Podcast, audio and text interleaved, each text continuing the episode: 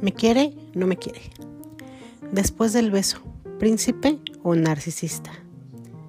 ¿Quieres saber cómo detectar a un narcisista? Yo te lo contaré. Y no solo con teoría. Será de una forma práctica a través de historias verídicas. Cada semana, toma nota y presta atención. No volverás a caer en las garras de ese lobo con piel de oveja. Te espero.